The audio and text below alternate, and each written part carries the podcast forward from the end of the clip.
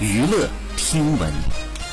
关注娱乐资讯。根据相关数据显示，截至九月二十五号十七点零八分，影片《长津湖》预售总票房正式突破五千万。影片以一个英雄连队第七穿插连及兄弟部队的行动为主线，讲述了普通志愿军战士在整个战役的战斗精神和感人故事。由陈凯歌、徐克、林超贤担任监制及导演，吴京、易烊千玺领衔主演，段奕宏特别出演，朱亚文、李晨、韩东君主演，胡军特邀主演，在九月三十号全国上映。好，以上就是本期内容，喜欢请点击订阅关注，持续为您发布最新娱乐资讯。